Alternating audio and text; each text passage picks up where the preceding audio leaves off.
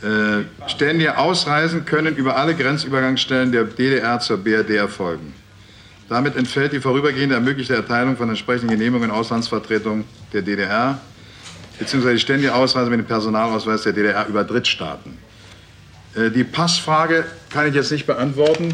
Das ist auch eine technische Frage. Ich weiß ja nicht, die Testpässe müssen ja, also damit jeder im Besitz eines Passes überhaupt erstmal ausgegeben werden. Wir wollten aber sicherlich inhaltlich aus. Herr Schabowski, Sie halten uns hier die ganze Zeit hin, ja? Wann kommt denn jetzt endlich mal die neue DevCouch-Folge raus? Ja, er hat recht. Wann kommt die neue DevCouch-Folge? Ja, genau, das wollen wir wissen. Das tritt nach meiner Kenntnis ist das sofort. Unverzüglich.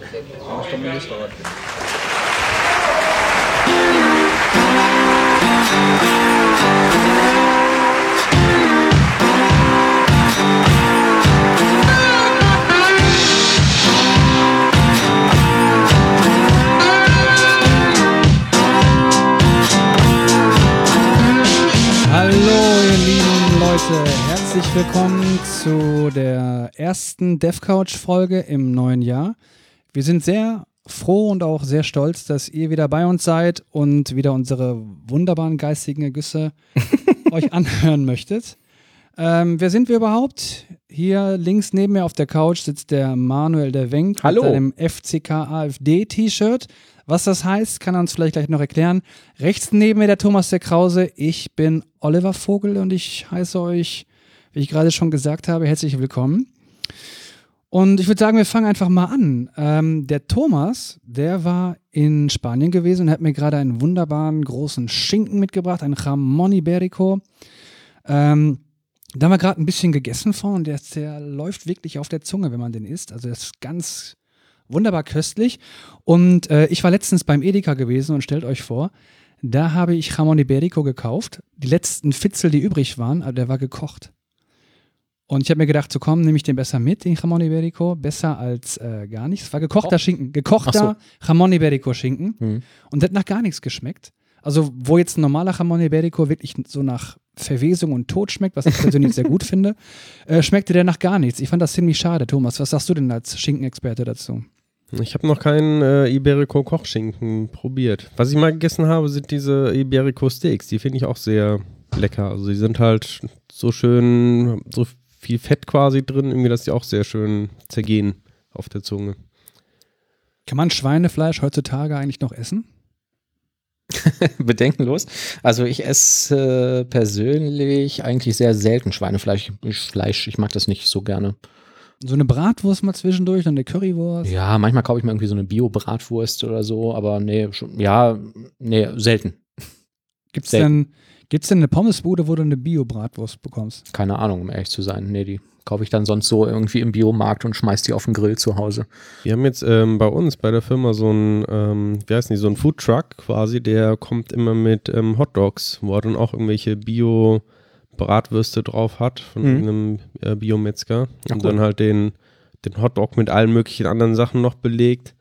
Aber da kostet dann auch irgendwie so ein Ding, ich weiß nicht, 9 Euro oder so. Das ist ja schon ein bisschen teuer dafür, dass man nicht wirklich satt wird. Ja, sportlich, aber, aber ja. im Hotdog kommt doch kein Bratwürstchen. Das ist doch mehr so wie so Ikea-mäßig, so eine, so eine Brühwurst irgendwie. Ja, aber die machen da schon eine ein bisschen rustikalere Wurst rein. Also, Hm. Und das schmeckt. ja, lecker ist es. Was nimmst du da als Beilage? Nichts.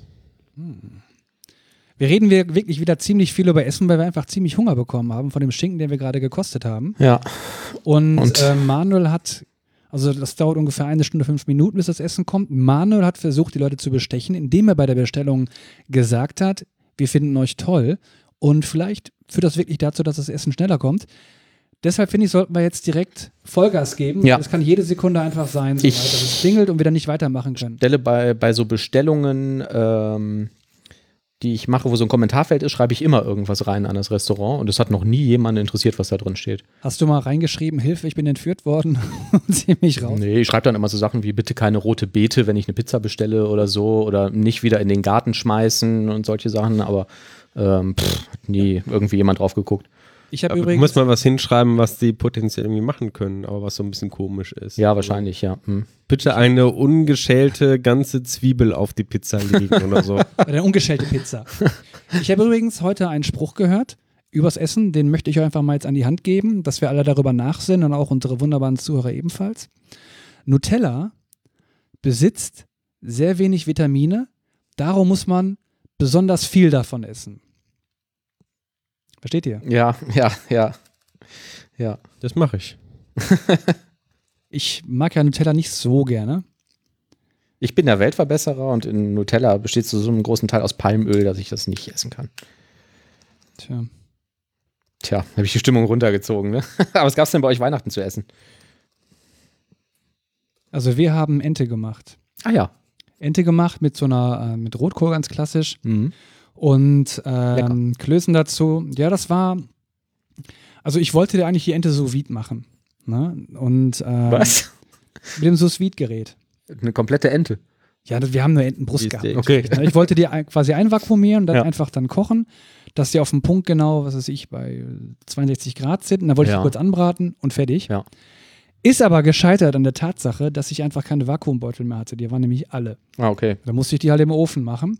Und ich persönlich fand das nicht so lecker, wenn ich ehrlich bin. Also ich würde nie mehr Ente machen. Mhm. Ne, Also die sind gut beim Chinesen und so, süß-sauer und so, ne? aber das hat mir nicht Ach so ja. geschmeckt. Mhm. Wir haben tatsächlich auch ähm, Ente gemacht am, ich glaube, zweiten Weihnachtstag oder so, äh, sous vide. Und die war ziemlich, ziemlich gut. Also hat mein Bruder gemacht, ähm, muss ich dazu sagen, der hat ein neues sous vide-Gerät zu Weihnachten bekommen. Aber ist ihm gut gelungen. Mhm. Ja, jetzt, das tut jetzt weh. Das Thomas, liegt an deiner das tut jetzt sehr weh. Da hättest du dir also noch Ja. Beutel leihen können. Ja, ich habe ja versucht, Ich hätte dir normale, einen geliehen. ich habe ja probiert, wirklich noch in meiner kompletten Verzweiflung ähm, normalen Tiefkühlbeutel zu nehmen und den irgendwie zu vakuumieren. Aber das. Vakuumiergerät kaputt gemacht wahrscheinlich. Nee, das funktioniert noch, das lebt noch, es hat aber nicht funktioniert, weil du brauchst so speziell perforierte Beutel, damit das mit den herkömmlichen günstigen Vakuummaschinen funktioniert. Mhm. Ja, ich weiß nicht warum, die, da ist irgendwie ein Grip drauf und die brauchen den.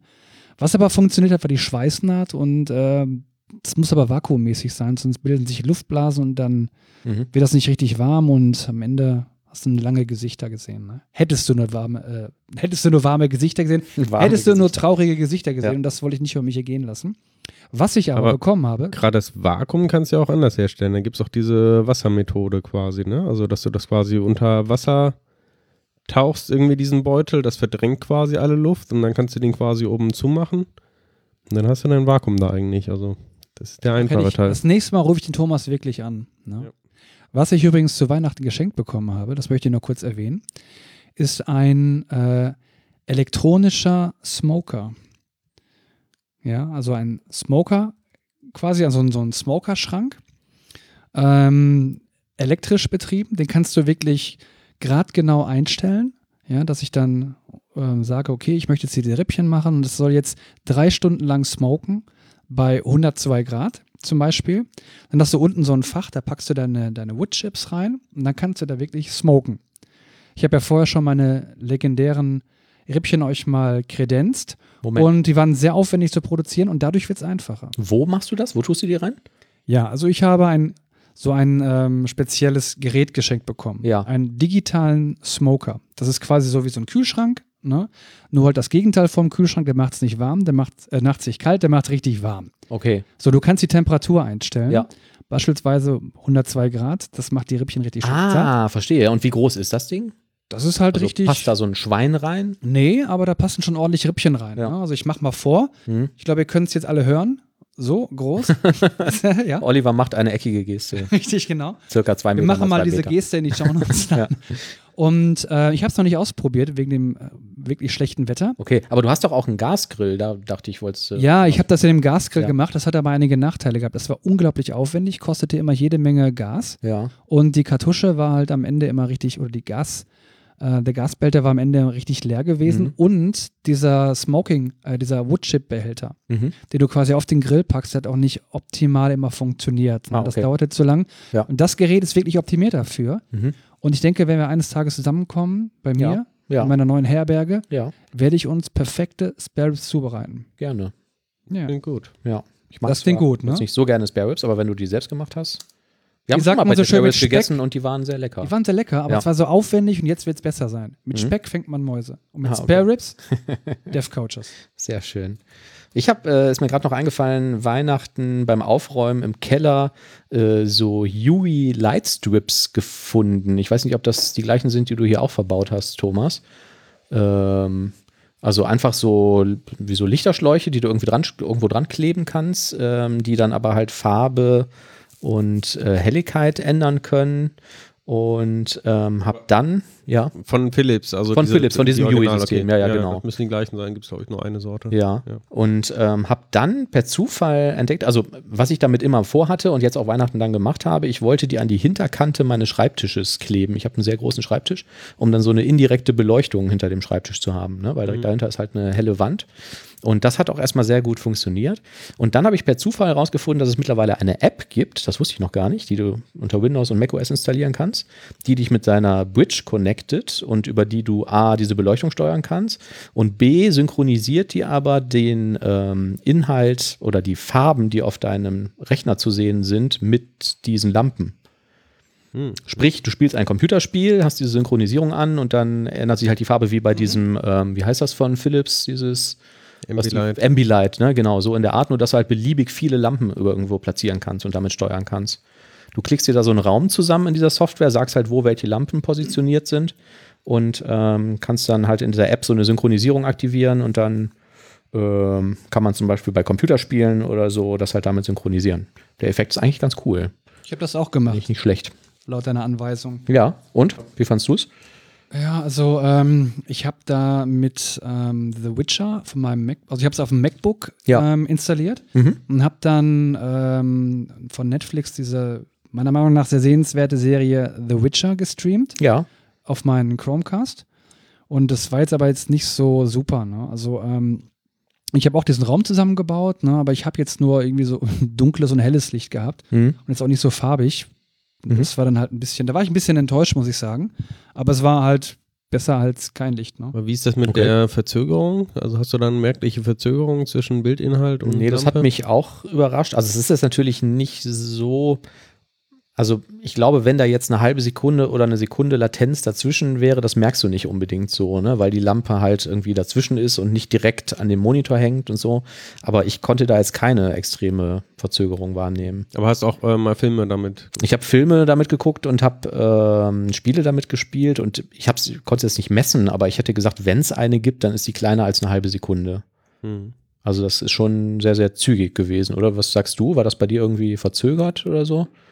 Ja, eigentlich gar nicht. Ähm, es gab auch da, gibt auch drei Modi Ja. für einmal so einen, so einen besonders schnellen Modus, also einen dynamischen Modus, da wo also wirklich äh, jeder Szenenwechsel ähm, bewirkt, dass das Licht komplett angepasst wird. Mhm. Das ist aber dann teilweise so schnell und so hektisch, dass du unter Umständen mit einem epileptischen Anfall da am Boden zusammenbrichst. Ja.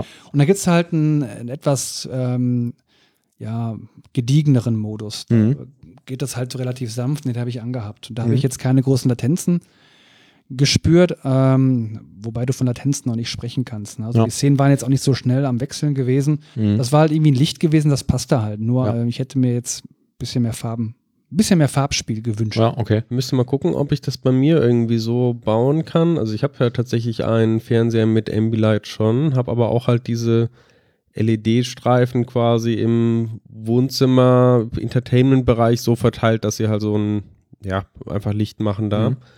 Die sind aber halt nicht synchronisiert in irgendeiner Weise mit dem Fernsehbild. Ob das irgendwie auch synchronisierbar ist noch. Ich glaube, da gibt es auch so HDMI-Boxen. Ja.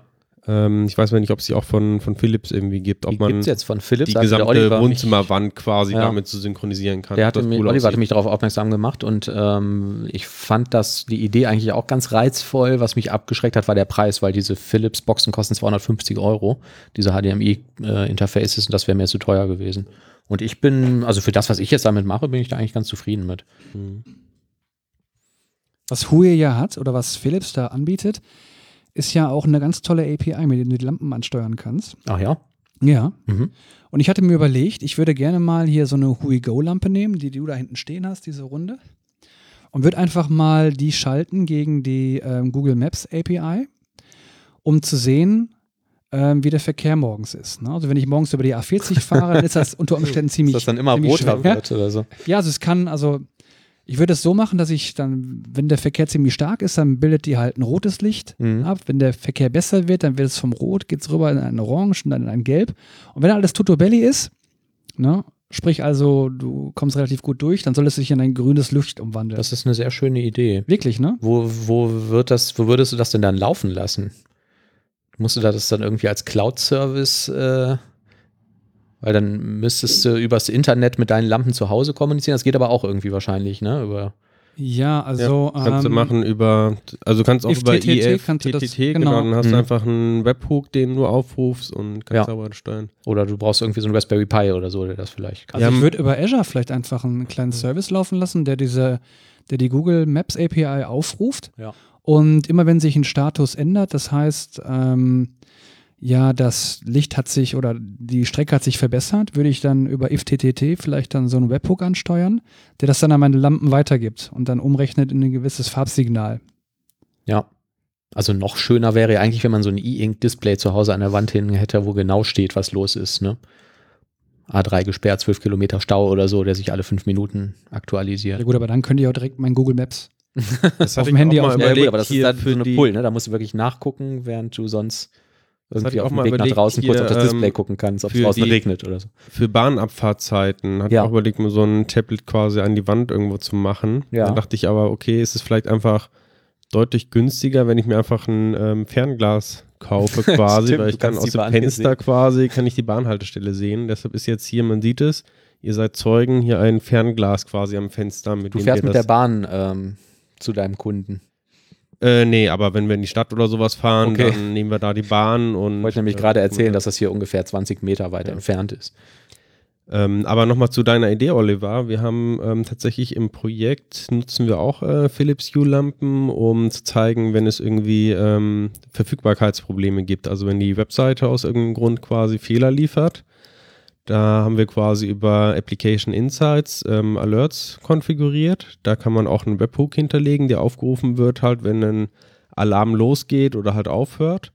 Und den haben wir dann wiederum über eine Azure Function quasi, dann mit einem diesem E IFTTT Webhook verbunden, sodass die Lampe dann halt auf Rot schaltet quasi, wenn es aktuell Probleme gibt oder dann halt wieder auf ähm, Grün zurückgeht, wenn alles in Ordnung ist. Ist auch ganz praktisch und ist auch wirklich hilfreich. Also man guckt ja jetzt nicht alle fünf Minuten äh, ins E-Mail-Postfach, ob da irgendwie Probleme ähm, auflaufen ähm, oder äh, kontrolliert die Webseite und wenn aber so eine Lampe auf Rot geht, dann siehst du es halt sofort und guckst entsprechend danach, was da los ist. Oder wenn ein Bild fehlgeschlagen ist. Dann kann man es auch machen, ja. Gibt es denn da, jetzt wo du ein bisschen Erfahrung gesammelt Bei hast, einem Bild, Entschuldigung, bei einem Bild wäre ja auch noch ganz cool, wenn der verantwortliche Entwickler eine Lampe am Tisch hätte. Also wenn jedes Teammitglied eine Lampe hätte und da Oder- leuchtet. Da, da könnte man ja auch ähm, Alexa quasi nutzen, um automatisch eine Sprachansage zu machen, wer den Bild kaputt gemacht hat. Ne? So nach dem Motto, Oliver hat gerade ein Bild kaputt gemacht. kann das dann, kann das dann vielleicht, ähm, kann man das so automatisieren, dass du dann einen Drop-In bekommst von Amazon zu deiner Alexa? Ihr kennt das wahrscheinlich, die haben dann so einen grünen Rand irgendwie, das heißt, du kannst eine Benachrichtigung abrufen, die ist eigentlich jetzt nur dafür gedacht im Augenblick, ähm, dass die dir sagen, ja, das nächste Amazon-Paket kommt. Und vielleicht, wenn dann so eine, so eine Drop-In-Nachricht kommt zu Alexa, Mhm. hol die Benachrichtigung ab, Thomas hat den Bild zerstört. Mhm. Wäre doch ganz gut, ne? Ja. Also ich fände das nicht schlecht. So ein bisschen, so ein bisschen Aber was ich- Blaming. Was ich fragen wollte, Thomas, jetzt wo du Erfahrung gesammelt hast, ähm, wie ist das? Kannst du dann ähm, sagen, kannst du die Farben jetzt nur hart umschalten, dass du sagst, so jetzt machst du halt rot oder kannst du wirklich sagen, ja, jetzt gehe ich hier in eine gewisse, vom rötlichen Bereich rüber in den gelben und gehe jetzt in so ein leichtes Orange rein oder so? Habt ihr sowas gesteuert? Mm, Ich bin mir jetzt nicht mehr ganz sicher. Also ich glaube grundsätzlich, wenn du halt eine Farbe angibst, der schaltet sowieso nicht hart um, sondern macht immer so einen kleinen äh, ja, Umschwung irgendwie. Ähm, ich weiß aber nicht mehr genau, ob du einstellen kannst, wie langsam der dahin gehen soll. Du hast verschiedene Effekte und so. Ähm, du kannst auch sagen, die Lampe soll irgendwie blinken für einen bestimmten Zeitraum. aber alle Möglichkeiten kenne ich da auch nicht. Vielleicht kannst du einfach so ein, so ein Storyboard oder so ein Template definieren, dass du dann Farben Ja, also was zum Regeln. Beispiel nicht ging oder zumindest nicht über diese IFTTT-Integration, dass man sagt, jetzt äh, schalte dich für fünf Sekunden auf Rot und gehe dann wieder zurück äh, auf die ursprüngliche Farbe oder sowas. Das geht halt nicht ohne weiteres. Also du kannst halt nur irgendwie sagen, geh auf diese Farbe und wenn du zurückgehen willst, dann musst du halt sagen, geh auf eine andere Farbe, zum Beispiel dann halt wieder grün oder weiß oder wie auch immer. Oder es gibt halt diese Funktion blinken, dann behält er die Farbe halt bei und blinkt dann halt für einen bestimmten Zeitraum. Das ist ziemlich cool. Also ich scroll gerade durch diese API-Definition auf der Philips ähm, Webseite, beziehungsweise nicht API-Definition über hier so Get Started Core Concepts und so gibt's da. Ähm, ja, das sieht ja eigentlich ganz äh, spannend aus. Hm. Muss man überlegen, was man damit machen kann. Irgendein Unsinn fällt uns schon ein. Ja, aber vielleicht könnten wir bei uns wirklich auf dem Schreibtisch so eine Lampe legen. Siehst du die da hinten in der Ecke? Ja. Was da stehen hat? Ja. Wenn man die in der Mitte go. des Schreibtisches hinstellt Mhm. und dann sieht man direkt so, was schiefgelaufen ist. Ja. Oder wie der Projektstatus ist, ne? Burndown-Chart, wenn man drüber ist. Mhm. Je weiter drüber, desto roter wird's. Wenn ein Ticket geschlossen worden ist, dann kann die gelb blinken. Ja, genau. Dass man auch ein kleines Erfolgserlebnis hat. Wir werden auch sehr Spaß schön, haben. sehr schön, sehr schön. Ähm, Medienweihnachten steht hier in der äh, äh, Liste unserer Sendungsplanung. Ähm, habt ihr Weihnachten Spiele gespielt? Ja. Ich habe eins gespielt. Ich, habe frage, zwei gespielt. Weil ich fast nur an Weihnachten Computerspiele spiele. Das mache ich auch. Ja. Und dann war es umso ärgerlicher, dass ich ein Spiel gespielt habe, das ich persönlich, Ja. ich persönlich gar nicht so gut fand. Ja, was ich dir empfohlen habe auch noch. Was du mir sogar empfohlen hast. Ja, was ich aber vorher nicht ausreichend gespielt habe, weil ähm, nach, mir ist nach einer Weile aufgefallen, dass das auch nicht so gut ist. Aber ich fand den Anfang toll.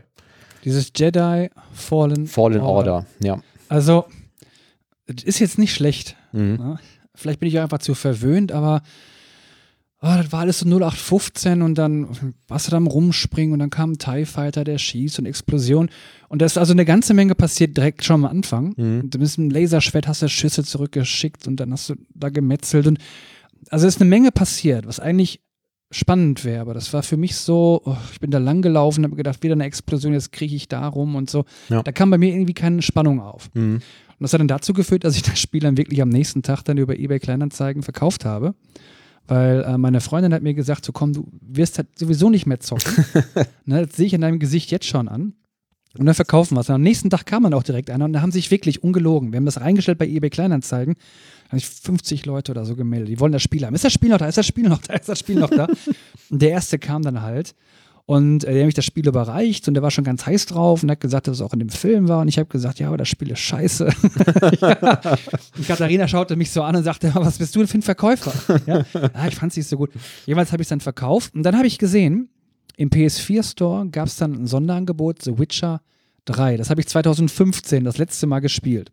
Ich wollte noch, bevor wir das Thema wechseln, für die Hörer noch kurz erzählen, worum es eigentlich geht. Also das ist ein Third-Person-Spiel, das ist so ein bisschen wie so Tomb Raider, ne, wo du auch viel klettern und springen und so musst, ne, im Star Wars-Universum.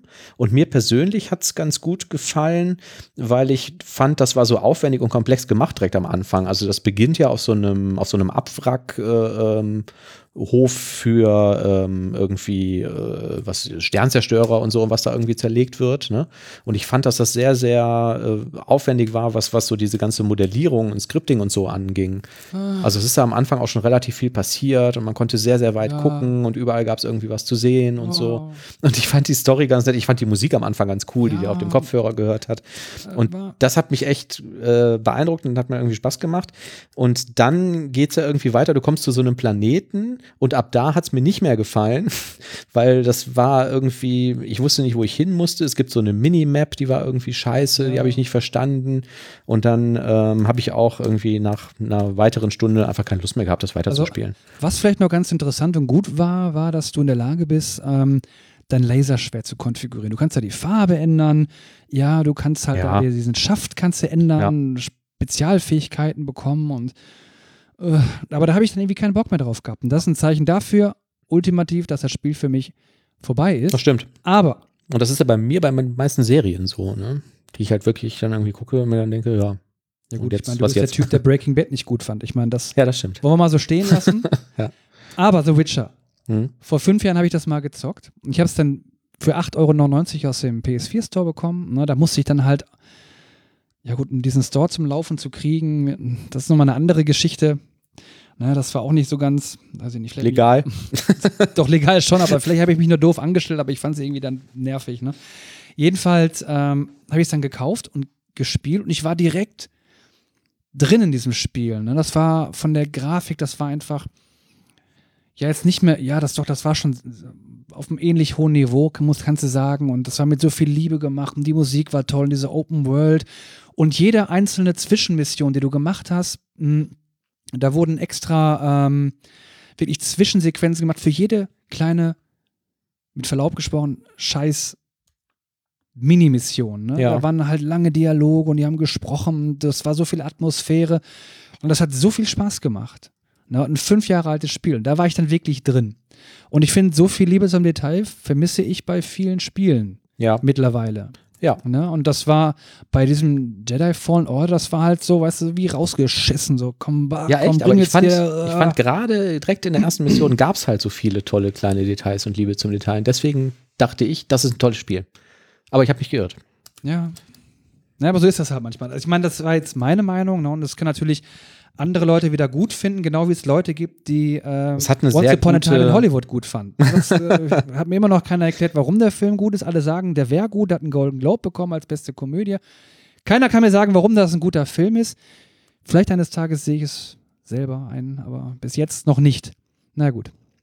Ähm, Fallen Order, muss man aber der Fairness halber sagen, hat auch äh, durchschnittlich eigentlich ganz gute Bewertungen bekommen. Ne? So in Tests oder auf Rotten Tomatoes oder so. Ja. Das Also- hat ja Once Upon a Time in Hollywood auch, aber gut, ich möchte jetzt keine bösen Kommentare mehr wieder einfangen. ja, Den habe ich noch nicht lass gesehen. das einfach so stehen. Da kann ich nichts zu sagen. Ja. Hast du irgendwas gespielt, Thomas? Nee, ich kann nur zum Thema Serien was sagen. Ich habe euch eben schon voll gelabert mit ähm, Mr. Robot. Mhm. Da ist die vierte Staffel jetzt Ende des Jahres, ähm, also die vierte und letzte Staffel quasi äh, vorübergegangen und finde, wir haben das Ende ziemlich gut hinbekommen und ich kann es nur euch empfehlen. Du, Oliver, hast es ja schon gesehen und äh, den Hörern quasi empfehlen. Ich werde es mir auf Sehr jeden Fall nochmal angucken. Ähm, ich glaube, jetzt wo ich das Bild sehe, also das, das Coverbild, dass ich die erste Folge davon gesehen habe und ich glaube, ich fand den Hauptdarsteller unsympathisch, kann das sein? Dass der so ein bisschen ein komischer Typ Das ist. ist halt ein Psycho, ne? So wie ein, der war halt so ein bisschen so gefühllos irgendwie so, wie so eine Maschine ja, und könnte halt dafür aber relativ gut coden, also ziemlich gut. ja. So eigentlich so wie normales Teammitglied. Also ich finde es halt auch äh, technisch sehr gut gemacht. Also die haben Mhm. sich halt ähm, wirklich beraten lassen. Das heißt, alle Hacking-Szenen, die man da drin sieht, ähm, sind Ah, halt, also ist das nicht, äh, ich glaube, ich habe das schon gesehen, die erste Folge. Das ist doch, ist das, ein- arbeitet er nicht in so einem Team und der soll irgendwie so, so Intrusion Detection machen oder irgendwie Angriffe gegen so eine Firma abwehren oder so?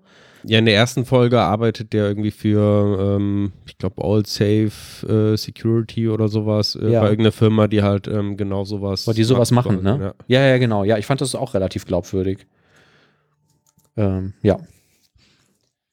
Der Oliver hält gerade eine Uhr hoch, um zu sagen, dass jetzt geliefert wird, oder was? In zwei Minuten. Achso, ja. Ich glaube es noch nicht, aber wir werden sehen. Aber das ist einfach nur eine Stoppuhr, ne? Ja. Ja, okay. Ähm, Ich hatte, gut, das können wir natürlich jetzt nicht fragen, sonst spoilern wir die Leute wahrscheinlich, die das noch nicht gesehen haben. Gleich beim Essen werde ich auch noch ein paar Fragen stellen zu der Serie. Vielleicht kannst du mir darüber noch was erzählen, weil da waren wirklich noch ein paar Lücken, auch ein paar Dinge, die ich mich noch gefragt habe, wo ich Ja. mir gedacht habe, Moment. Also es wird nicht alles quasi komplett restlos bis ins kleinste Detail am Schluss vielleicht aufgeklärt von verschiedenen Mysterien, die halt im Laufe der Serie aufgebaut werden, aber es fand ich trotzdem nicht schlimm und es war für mich ein überzeugendes Ende. Also Ja, es gibt ja wirklich Serien, die fangen total gut an. Ne? Die haben aber ein katastrophales Ende. Game of Thrones, Lost. Dexter, Breaking Bad. Lost. Nein. Doch. Nein. Breaking das Bad, das Ende super. war doch. Was? Nein. gab das doch jetzt kein überraschendes Ende, wo man gesagt hat, oh, das ist aber eine geile Idee gewesen. Also Breaking Bad gehört meiner Meinung nach zu einer der wenigen Serien, die in dem ganzen Verlauf kein einziges Mal abgelust haben. Also das war auch vom Ende richtig gut gemacht. also wirklich nicht. Ich gebe dir gleich keinen Spieß ab. Ich bin völlig anderer Meinung. Ja, aber, Aber guck das dir brauchen Game wir of Thrones an. Da weißt du, was ein scheiß Ende ist. Ich wollte noch kurz für die Zuhörer sagen, wenn euch dieses Seriengesülze nicht interessiert, wir haben Kapitelmarken in dem Podcast, dann drückt man einfach auf die Skip-Taste und springt zum nächsten Thema. Und da sind wir auch schon beim nächsten Thema. Ja, ihr habt die Skip-Taste gefunden. Herzlichen Glückwunsch. Es kann sein, dass es bei Spotify übrigens nicht funktioniert. Dann müsst ihr euch einen vernünftigen Podcast-Player besorgen und nicht diesen Spotify-Crap, weil da kann man auch unsere Show-Notes nicht lesen. Das nächste Thema ist dün, Ich äh, komme des Morgens mit dem Fahrrad bei uns aus dem Hof raus, ähm, linke, lenke vorsichtig nach rechts und liege plötzlich seitlich auf der Straße und fragt mich, hä, was denn jetzt? Das ist ja merkwürdig, wie bin ich denn hier hingekommen? Und ähm, der nächste Gedanke, den ich hatte, oh nein, mein Helm. Ähm, ich habe so einen Höfting Airbag-Helm. Und ähm, der löst halt aus, wenn man sich, wenn man einen Unfall hat oder sich auf die Nase legt und ähm, hüllt den Kopf in so eine Art Trockenhaube, wie so ein Airbag halt irgendwie aussieht. Und äh, der hat ausgelöst, was erstmal scheiße ist, weil das kostet halt Geld, den kann man nur einmal benutzen. Und ähm, dann habe ich halt gesehen, oh, es ist wohl irgendwie Glatteis und ich habe mich da irgendwie auf die Nase gelegt. Und ähm, das war irgendwie doof.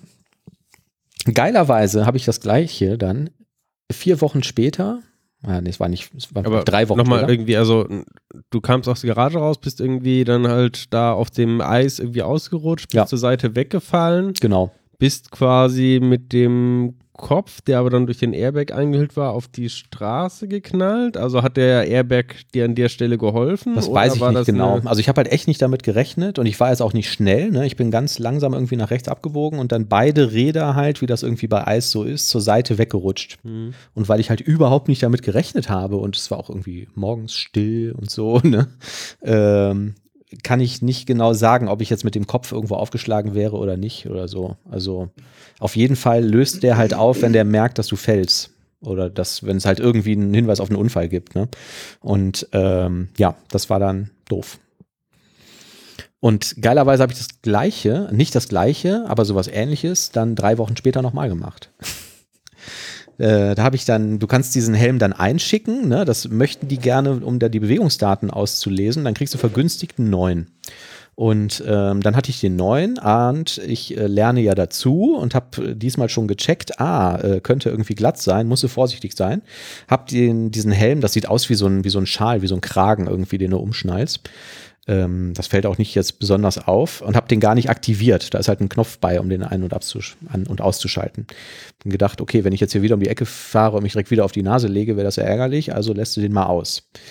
Dann äh, habe ich den ausgelassen, bin losgefahren und ähm, bin so zwei, drei Kilometer unterwegs und war dann wieder auf befestigteren Wegen, also kein Asphalt, also nicht befestigte Wege, ne, wo es halt nicht so rutschig ist und habe den Helm wieder aktiviert. Und dann gibt es so eine Stelle, wo ich rechts abbiegen muss auf so einen, auf so einen Fahrradschnellweg. Und ähm, mir war völlig bewusst, dass es hier glatt sein kann. Und ich dachte, wenn ich jetzt nach rechts abbiege und das Fahrrad rutscht nach links, ich bin ja nicht doof, stelle ich halt schnell mein rechtes Bein raus und dann stehe ich halt. Dann kippt das Fahrrad im schlimmsten Fall um. Und ähm, lenke leicht nach rechts in weniger als Schrittgeschwindigkeit und es ist exakt das gleiche passiert wie beim ersten Mal. Beide Reifen zur Seite weggerutscht und das geht wieder so schnell, dass du überhaupt nicht reagieren kannst. Und wieder der Airbag-Helm aufgegangen. So, und jetzt kommt ihr.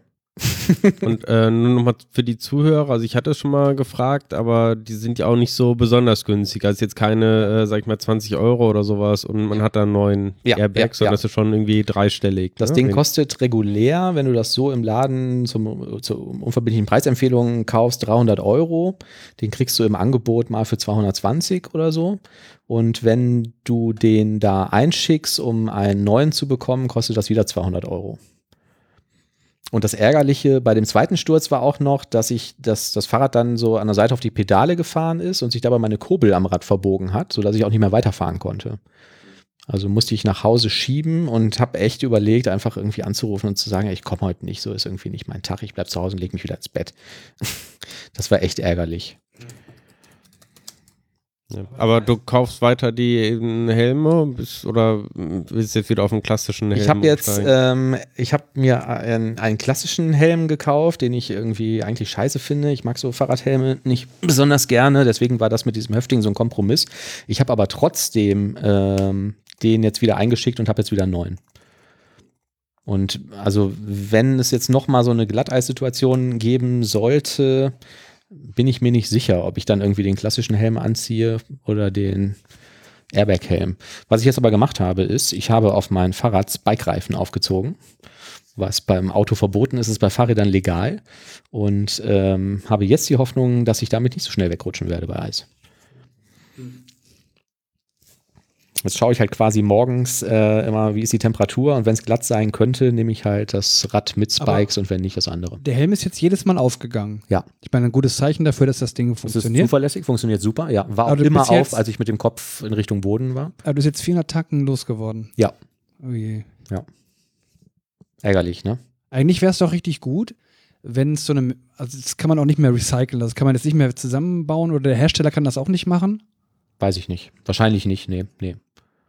Das sieht dann schon ziemlich zerfleddert aus, das Ding. Tja. Ja, ärgerlich, ne?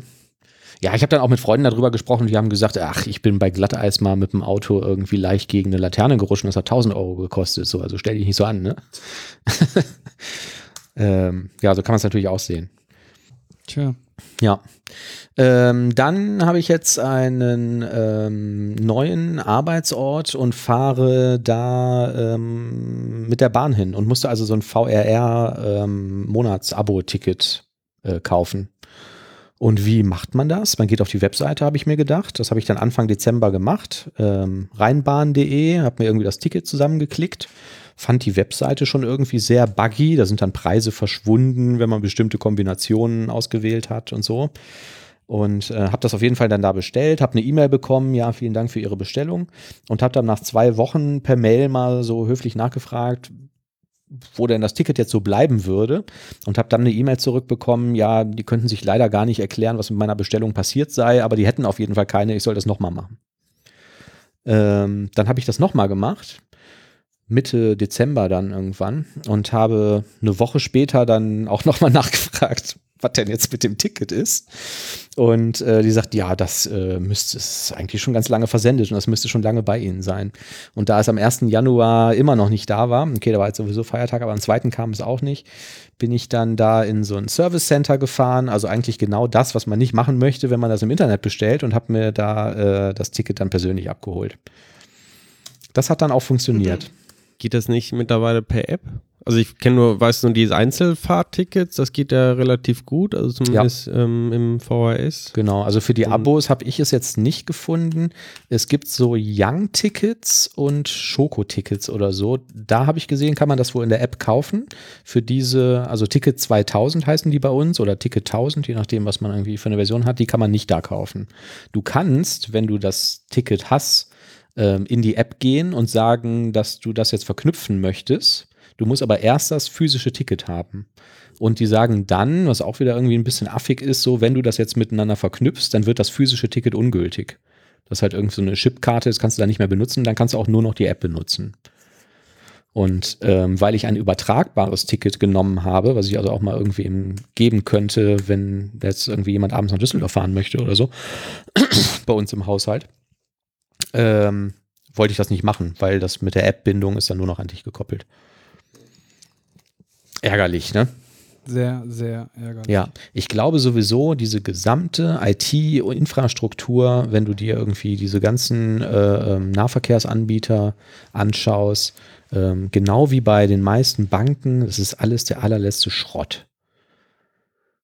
Also sowohl die Apps, äh, die Fahrplanauskünfte, diese gesamten Bestellprozesse und so, das ist doch alles irgendwie Grütze, oder? Habt ihr da Erfahrungen mit? Weiß ich nicht, also funktioniert irgendwie, ne, aber richtig sexy sind die Webseiten in der Regel wirklich nicht. Nee.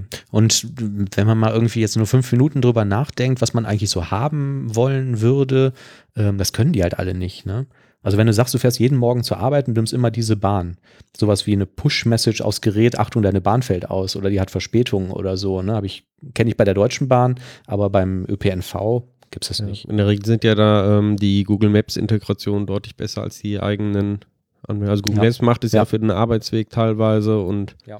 wenn ich jetzt irgendwie nach Bahnverbindungen suche, bin ich auch erstmal bei Google Maps und erst dann, wenn ich irgendwie Details brauche, was sind das jetzt für Preisklassen und so weiter, dann gehe ich vielleicht zu Bahn.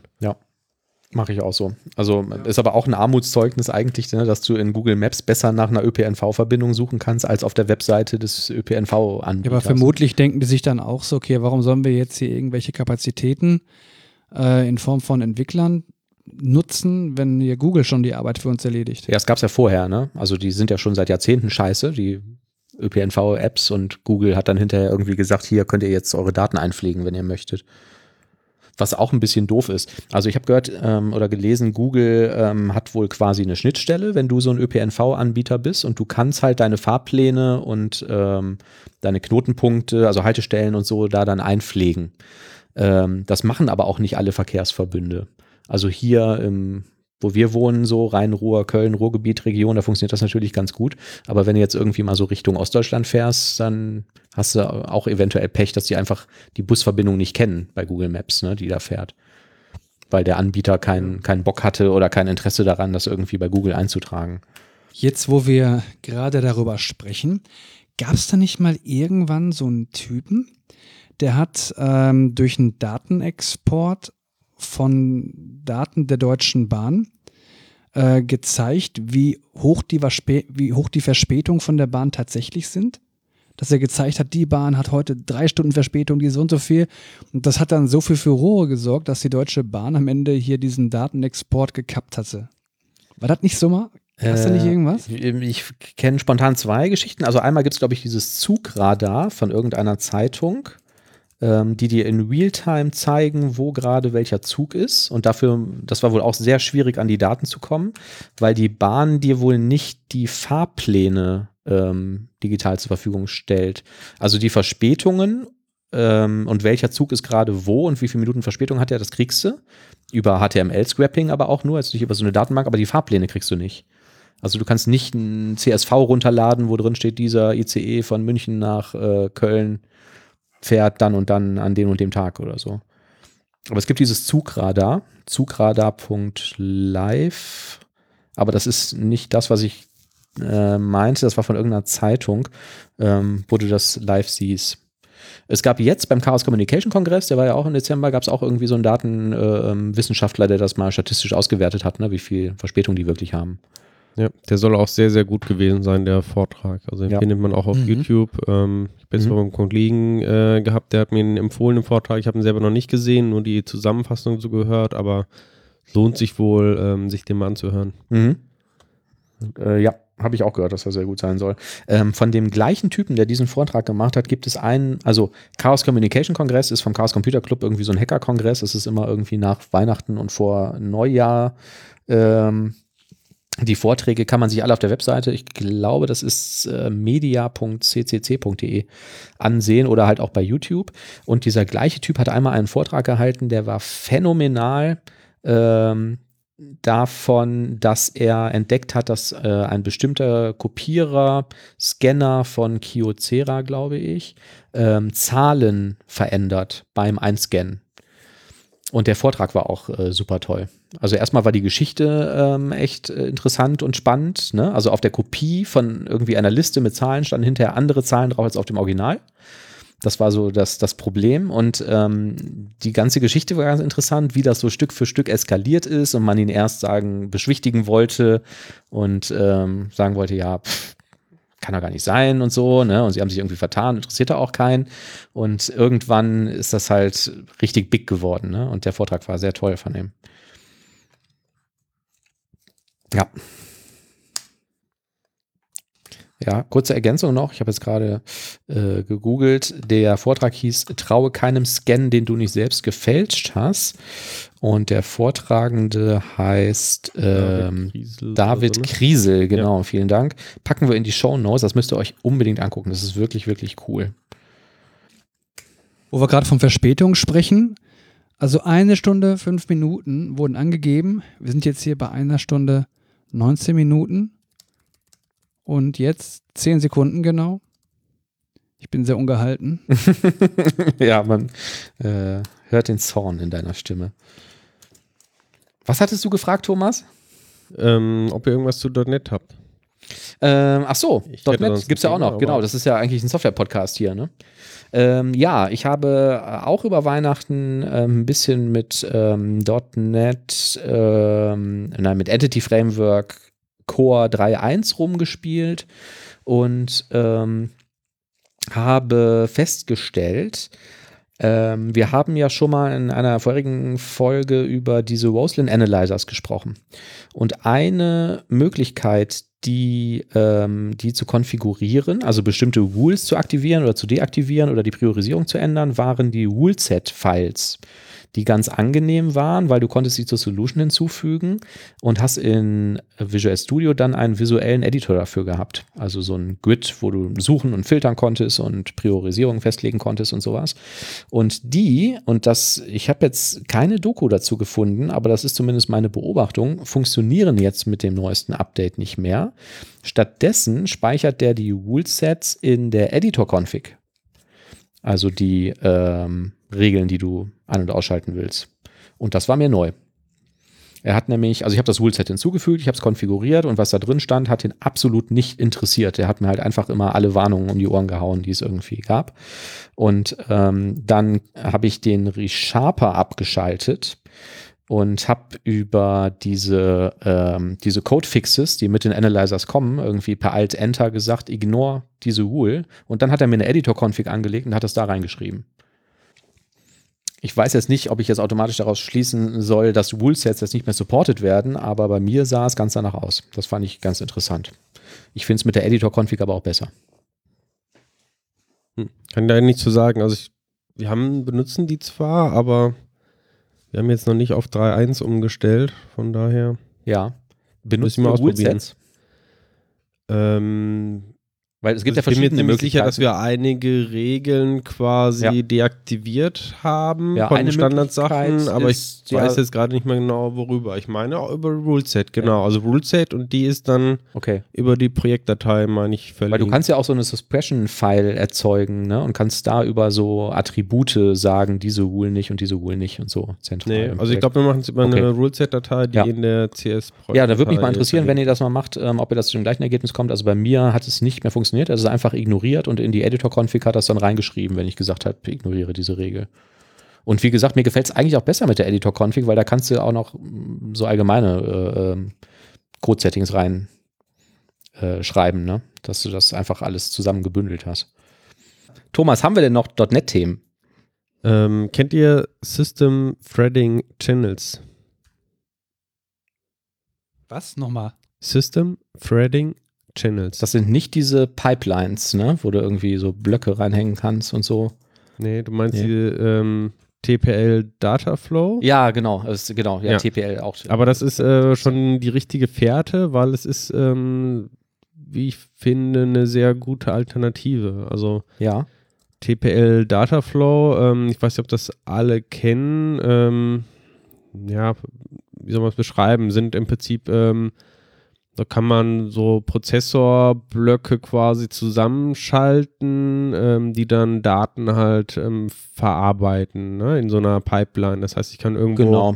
Daten reinschieben quasi ähm, in so einen Block quasi, der verarbeitet die auf irgendeine Weise Mhm. und sendet die Daten dann am Schluss irgendwie in einen anderen Block rein oder Genau. Und dann baust du halt N von diesen Blöcken zu einer Pipeline zusammen. Die können auch parallele Blöcke enthalten oder Genau. Splits und wieder zusammenführen, also Joints und so. Und, ähm, das Besondere, oder das heißt Besondere, das wird dann von der TPL gesteuert und die machen das halt möglichst asynchron, ne? also verteilen das möglichst gut auf die verfügbare Rechenpower, sofern es möglich ist. Ja, genau. Und mit äh, System Threading Channels ähm, hat man auch so ein Pipeline-Prinzip. Ähm, Mhm. Also erinnert erstmal so ein bisschen an quasi eine ähm, Concurrent Queue, die man ja aus dem als einfache Datenstruktur im Framework kennt, aber du hast ähm, explizit ähm, separate Reader und Writer, die quasi dafür sorgen, ähm, in diese Pipeline, in diesen Channel halt Sachen, ähm, dass man da Sachen reinschreiben kann, dass man Sachen rausholen kann und man hat sehr viele Möglichkeiten, diese Channels zu konfigurieren. Also Mhm. man kann quasi so einen Backstop zum Beispiel konfigurieren, dass man sagt, okay, mein Channel, der ähm, kann maximal fünf Objekte irgendwie enthalten Und was soll passieren, irgendwie, wenn jetzt ähm, das sechste Objekt reingeschrieben wird, soll dann irgendwie der ähm, Writer blockieren und einfach warten, bis wieder was frei ist? Ah ja. Mhm. Oder soll das Element einfach gedroppt werden? Oder soll vielleicht irgendwie das, ähm, Mhm. das erste Element in der Queue irgendwie gedroppt werden? Ne? Dass man also da sehr schön das auch für Eventverarbeitung und sowas quasi nutzen kann innerhalb von einem Prozess. Ja. Ähm, das wird intern von ASP.NET Core schon ziemlich viel genutzt. Ähm, also zum Beispiel ähm, dieser äh, Kestrel ähm, Webserver nutzt das teilweise intern ähm, für, ja, ich glaube für diese HTTP-Stream-Verarbeitung. Ähm, und ich komme jetzt gerade auf den Namen nicht, äh, Signal R Ja. äh, nutzt das wohl auch intern. Ach ja, okay, cool. Nee, habe ich noch nie gehört. Also es, ich habe es auch noch nicht gehört gehabt. Es gibt es wohl schon relativ lange, also es ist fast zwei Jahre schon. Mhm. Ähm, kam also irgendwo im .NET Core 2.0 Bereich wahrscheinlich dann raus. Aber jetzt gerade in den letzten Wochen habe ich halt mehrere Blogposts zu dem Thema gesehen. Einen habe ich jetzt auch mal in die ähm, Shownotes quasi verlinkt, so einen Einstieg da rein. Mhm. Und fand das ganz interessant. Also, Ist das der gleiche, den ich jetzt gerade per Googlen? Ja. ja, Ja. kann gut sein, ja. Ja, ich habe gerade danach gegoogelt und habe den ersten Treffer in die äh, Links kopiert und das ist zufällig der gleiche. Ja, cool. Und benutzt du das oder hast du das nur entdeckt? Und Ja, aktuell nicht, aber ich habe es wie gesagt auch erst seit ähm, kurzem entdeckt und ich kann mir vorstellen, dass es da schon durchaus ähm, gute Anwendungsgebiete für gibt. ja, ich habe die ähm, TPL Dataflow mal verwendet und habe die hinterher wieder ausgebaut. Nachdem das eigentlich ganz gut funktioniert hat, ist dann in der Produktion, hat die sich irgendwie merkwürdig verhalten. Und ähm, das Verhalten war so, dass wenn innerhalb eines Blockes eine unhandled Exception aufgetreten ist, ähm, dass dann der gesamte Channel kaputt war. Und ähm, ich habe dann damals, das ist schon Jahre her, wahnsinnig viel gesucht und Doku und Source Code gelesen und konnte aber nicht rausfinden, wie ich von außen feststelle, dass diese Exception aufgetreten ist, weil der verschluckt die irgendwie, also hat die damals verschluckt und hat den Channel kaputt gemacht. Und ähm, für mich war von außen weder zu erkennen, dass der Channel jetzt ähm, nicht mehr verwendbar ist, dass ich die neu erstellen muss, noch dass eine Exception aufgetreten ist. Ja. Und da habe ich nichts, also vielleicht gibt es da mittlerweile was, aber Ich ähm, kenn konnte ich damals nichts so rausfinden. Und dann habe ich es äh, auf Synchron umgebaut und es war schneller als vorher. Ich kenne das von den Reactive Extensions, Mhm. die ja quasi dieses Observer-Pattern nachbauen. Und äh, da ist es halt genauso, wenn ein Observer quasi äh, Daten empfängt, Ja. Ähm, wird dieser Kanal eingestellt, sobald eine Exception geworfen wird. Und dann wird auf dem Observer zumindest wird dann eine, eine Funktion ausgeführt, ne, Ja. Error. Und danach ist der Kanal wohl dicht. Mhm. Der müsste dann neu aufgebaut werden. Ich, ehrlich gesagt weiß ich gar nicht, was der Unterschied zwischen den Reactive Extensions und der TPL Dataflow ist. Das ist sehr ähnlich, glaube ich. Ist das, ist dann dieses Dataflow so ein das Microsoft-Ding und die React Reactive Extensions quasi so das generische, was du Es quasi gibt, in einer auch, Plattform es gibt ja auch die Reactive Extensions für .NET. Ne? Ja, und es gibt es auch für JavaScript. Genau. Also ich weiß es nicht ganz genau, weil ich mich mit den Reactive Extensions nicht gut genug auskenne, aber ich glaube, der Unterschied ist, der, dass die anders getriggert werden. Ne? Kann das- Beides pushmäßig. Ja. Und wie, wie kommen die Daten wieder raus? Ja, also du empfängst sie quasi in dem Observer. Ja. Im Observer werden die, werden die Daten entgegengenommen. Ja. Und du baust Ja, dir also- dein, Ja, okay. ja, du baust dir quasi, äh, stellst ein Subject, wo du das quasi reinpackst. Mhm. Dann kannst du ähm, dazwischen verschiedene Operationen durchführen, Mhm. ne, dass du also irgendwas aggregierst oder irgendwas zeitverzahnt ausführst und am, an- am anderen Ende kommt es halt irgendwie zusammen in einen oder mehreren Datensenken. Ja. Ja, also wo da der Unterschied zwischen den beiden genau ist, kann ich auch nicht sagen. Wie Aber im gesagt, Grunde Reactive ist das doch- Extensions kenne ich nicht gut Aber das ist doch genug. jetzt im Grunde genommen auch das gleiche wie diese System Threading Channels. Also das ist ja irgendwie so eine Queue, also eine klassische Producer-Consumer Queue, wo was reinpackst und am Ende kommt das irgendwie raus. Also so verstehe ich das jetzt hier. Oder? Also nochmal ganz kurz nur ähm, zu dem, dem Unterschied. Ich habe jetzt auch gerade nochmal kurz gegoogelt. Der Hauptunterschied ist halt, ähm, dass TPL Dataflow Message-basiert ist eigentlich, ähm, die halt zwischen Blöcken irgendwie hin und her gehen. Und diese Reactive Extensions, die sind halt auf Sequences quasi ausgelegt. Ne? Und bei da gibt es dann halt mehr Operationen, also diese typischen Query-Sachen, äh, Projektionen, Transformationen, Filter und so weiter, was du halt jetzt ähm, nicht so ganz 100% der Anwendungsfall ist für TPL Dataflow. Hm. Ähm, und in diesen Pipelines quasi, also äh, Channels, ähm, die neuen Bibliothek, ähm, da würde ich sagen, ist der Hauptunterschied. Die Use Cases sind deutlich kleiner, also es ist ähm, sehr einfache API quasi. Du kannst irgendwo reinschreiben, du kannst rauslesen.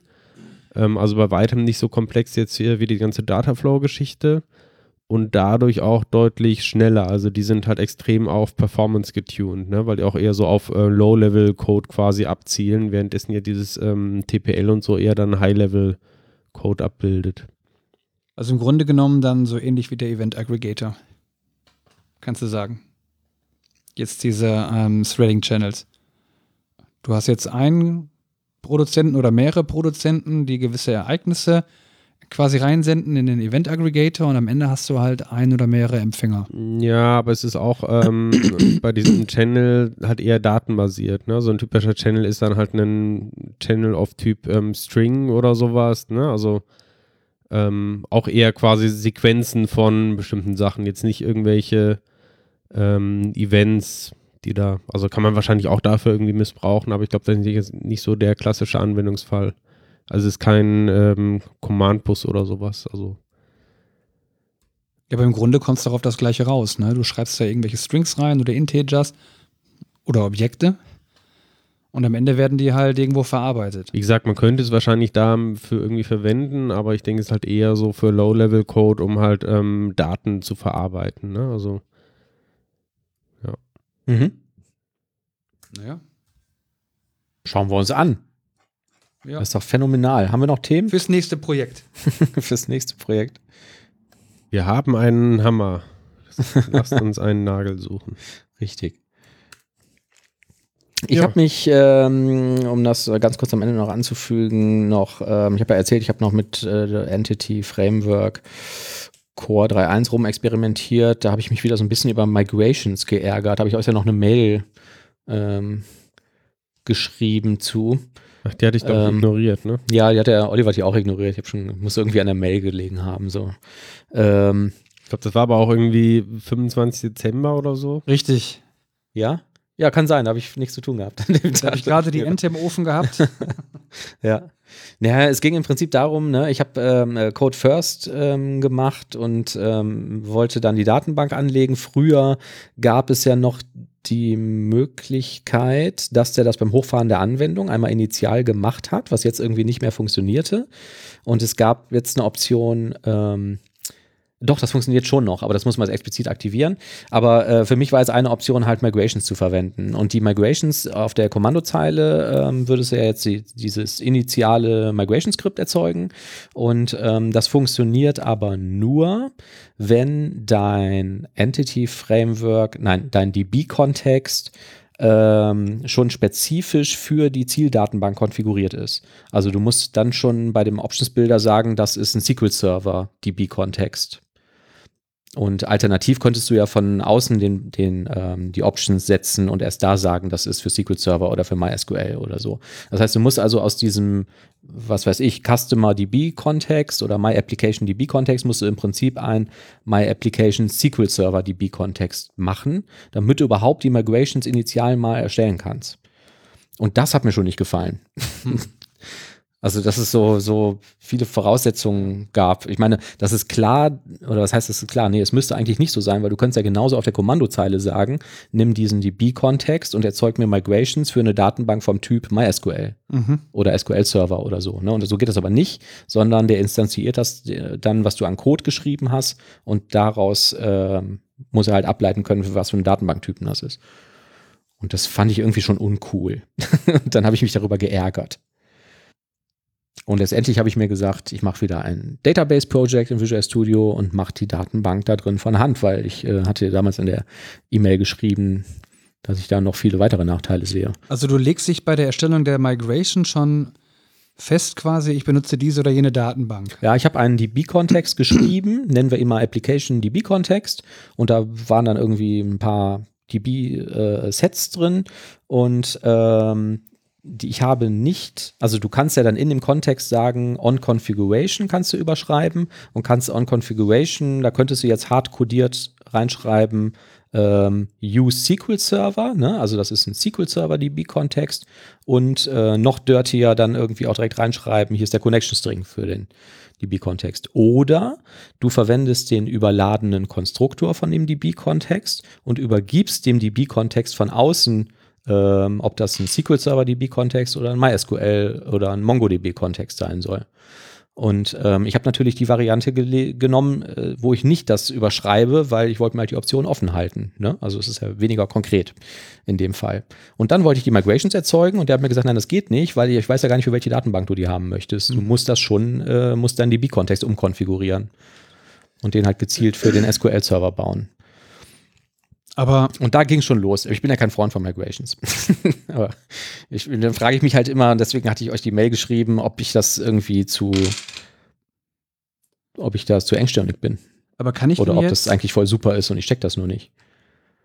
also für mich wäre jetzt wichtig, beispielsweise ich erstelle jetzt, sagen wir, ich habe eine MySQL-Datenbank und ich erstelle jetzt hier meine Migration und äh, ich kriege jetzt meine Migrationsdatei, die jetzt auf Basis dieser MySQL-Datenbank gemacht worden ist. Richtig. Kann ich dann später hingehen und diese Migration verwenden, um dann ähm, Nein. zu migrieren auf einen SQL-Server? Nein, Das geht nicht. nein.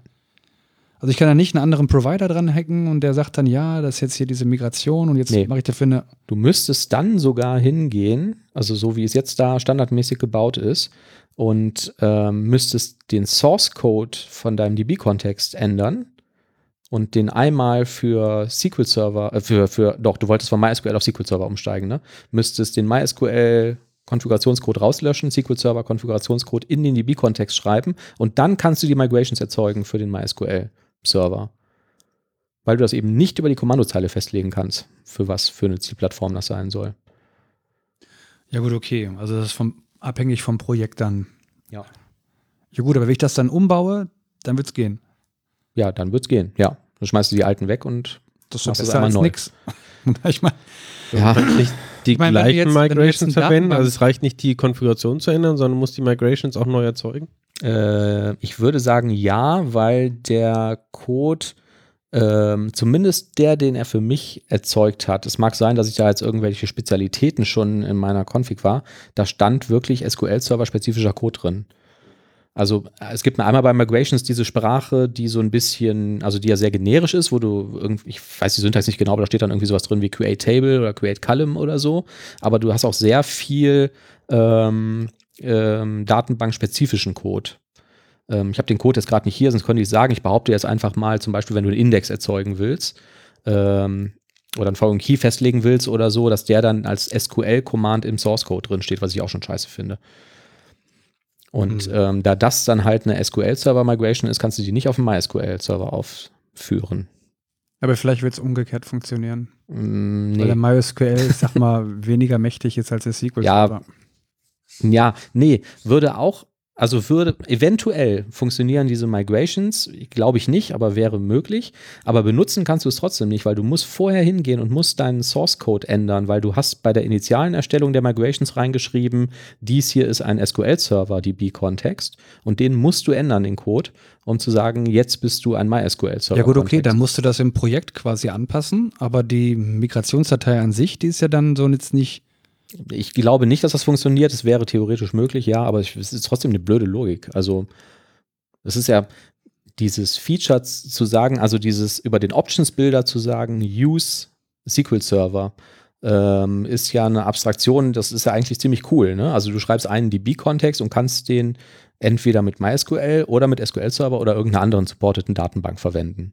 Das ist ja erstmal ein geiles Feature. Und das gibst du halt auf, wenn du Migrations verwenden willst. Jetzt kann man natürlich sagen, ja gut, wann wird schon mal die Datenbank gewechselt oder so, ne? Ist ja eh irgendwie ein fiktives Szenario. Aber ähm, das gefällt mir halt einfach nicht. ich bin kein Freund davon. Ihr? Ja. Ja? Nee. Also, Ja, sag ruhig. Ich lass mich gerne überzeugen. ich Also habe seit Jahren kein Entity Framework mehr genutzt. Das ist irgendwie. Ja. Wo speicherst du denn dein nicht, Zeug? nicht raus. Oder womit? Am besten gar nicht. also ich habe das Glück einfach, dass ich die letzten Jahre hauptsächlich mit anderen Backend-Services reden konnte und Okay. wenn mal nicht, gut ähm, liegen Sachen vielleicht in ja, also entweder in irgendwelchen speziellen Datenbanken im Redis oder Cosmos DB oder wie auch immer, aber Mhm. ich habe irgendwie jetzt nie da Entity Framework benutzen müssen. Ja. Die waren ja auch immer so klein und äh, ja, dass es da keinen Sinn gemacht hätte. Hm. Ja, wir hatten schon mal drüber gesprochen. ne? Also mir gefällt das Prinzip auch nicht. Und dann hast du jetzt deine initiale Migration und machst jetzt irgendwie, veränderst irgendwas und brauchst jetzt eine Migration auf die zweite Version. Dann gibt es ja wahnsinnig viele Fälle, wo er das einfach nicht automatisch hinbekommt, weil er es auch nicht entscheiden kann, was er mit Daten macht, die jetzt irgendwie überflüssig sind oder so. Und dann bist du halt ruckzuck dabei und schreibst dir von Hand SQL-Code und den kopierst du in deinen C-Sharp Migrations rein. Das kann, kann nicht richtig sein. Ich bin, ich bin kein Freund davon. Egal. Das wollte ich nur noch mal kurz angemerkt haben. Kurze Abschweifung. Haben wir noch Themen? Nein. Dann sagen wir, Oliver, Ich glaube, der Oliver ist eingeschlafen. Ich habe gerade versucht, noch irgendwie einen lustigen oder einen zum Nachdenken bewegenden Spruch rauszusuchen, den wir unseren geliebten Zuhörern noch an die Hand geben können, dass sie die nächsten zwei Wochen darüber nachdenken können. Und ich glaube, ich habe einen gefunden. Den möchte ich uns allen jetzt nochmal zum Besten geben. Sarkasmus ist die Kunst, sich über Idioten lustig zu machen, ohne dass sie es merken.